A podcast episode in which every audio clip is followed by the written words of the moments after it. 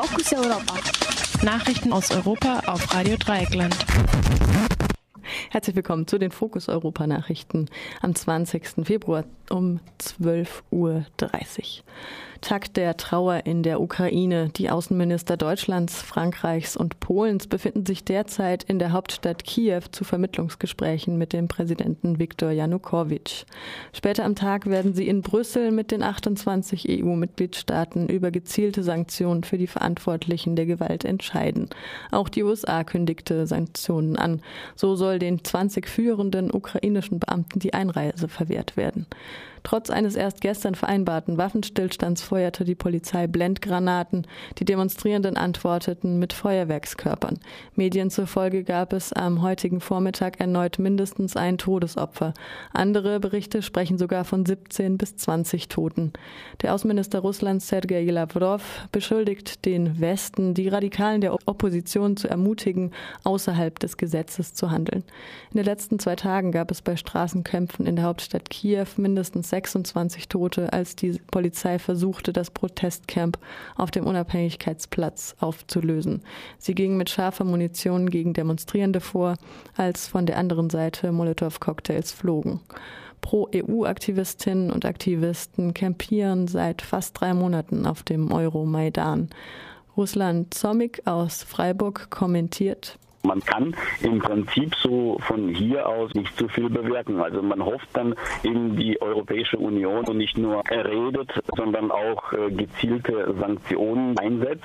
Viele Leute von der Staatsmacht und so, die haben ja, äh, sagen wir mal, Firmen und äh, Bankkonten und sowas in Europa und da kann man schon vielleicht was bewirken, wenn man bei manchen Personen das einsetzt und nicht nur praktisch droht. Das wäre jetzt meine Meinung und auch natürlich von vielen Ukrainern, was ich jetzt auch hier gehört habe, dass Europa ziemlich lange wartet, dass der Janukowitsch sich ändert oder dann doch zum Dialog kommt. Also das ist mit dem Mann wahrscheinlich nicht mehr möglich.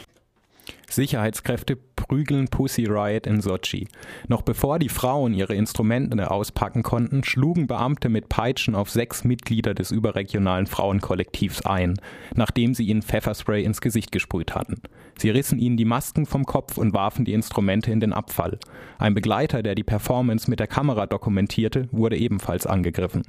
Das prominenteste Mitglied der Frauen-Punkband Nadja, die zusammen mit ihrer Mitstreiterin Mascha fast zwei Jahre in einem Gefangenenlager im Norden Russlands einsaß, hatte bei ihrer Freilassung im Dezember letzten Jahres zum Boykott der Olympischen Winterspiele aufgerufen.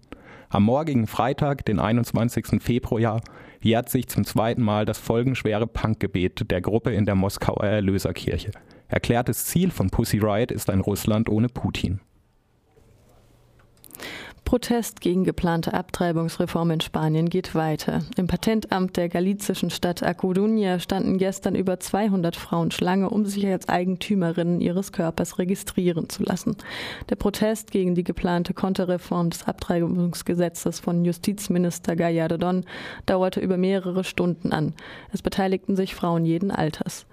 Laut der jüngsten Erklärung von Premierminister Rajoy soll der derzeitige Gesetzesentwurf, der die Rechte von Frauen in Spanien in die 1960er Jahre zurückwerfen würde, um die Voraussetzungen der Missbildung des Fötus erweitert werden. Bisher sieht die Konterreform nur vor, bei Vergewaltigung oder gefährdeter Gesundheit der Frau einen Schwangerschaftsabbruch zu erlauben. Der Entwurf soll im Frühjahr im Kongress verabschiedet werden. Bis dahin gehen die Massenproteste von Frauen und Männern in ganz Spanien weiter. Paula Rios von der Plattform für das Recht auf Abtreibung in Santiago de Compostela. Depois de ter solicitado diferentes informes, Nos calculamos que por volta de abril, maio, provavelmente estén presentando esa lei der Ministerrat wird nach einigen Berichten das Gesetz zur Abstimmung stellen. Wir rechnen im April oder Mai damit. Die Konservativen haben die Mehrheit im Parlament, aber sie haben auch Angst, denn seitdem sie diese Konterreform präsentiert haben, sinken ihre Umfragewerte. Und im Mai sind die Europawahlen.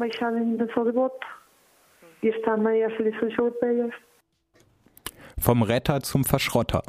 Der neue Premierminister Italiens Matteo Renzi von der Partito Democratico will am Samstag sein Kabinett präsentieren. Kommenden Montag soll die Regierung dann ihre Arbeit aufnehmen. Am gleichen Tag wird auch die Vertrauensfrage im Parlament gestellt. Einige kritische Stimmen bezeichnen Renzi bereits als neuen Berlusconi. Das Nachrichtenportal Telepolis befürchtet, er werde mit dem Segen der EU die letzten Reste der Linken und des Sozialstaats verschrotten.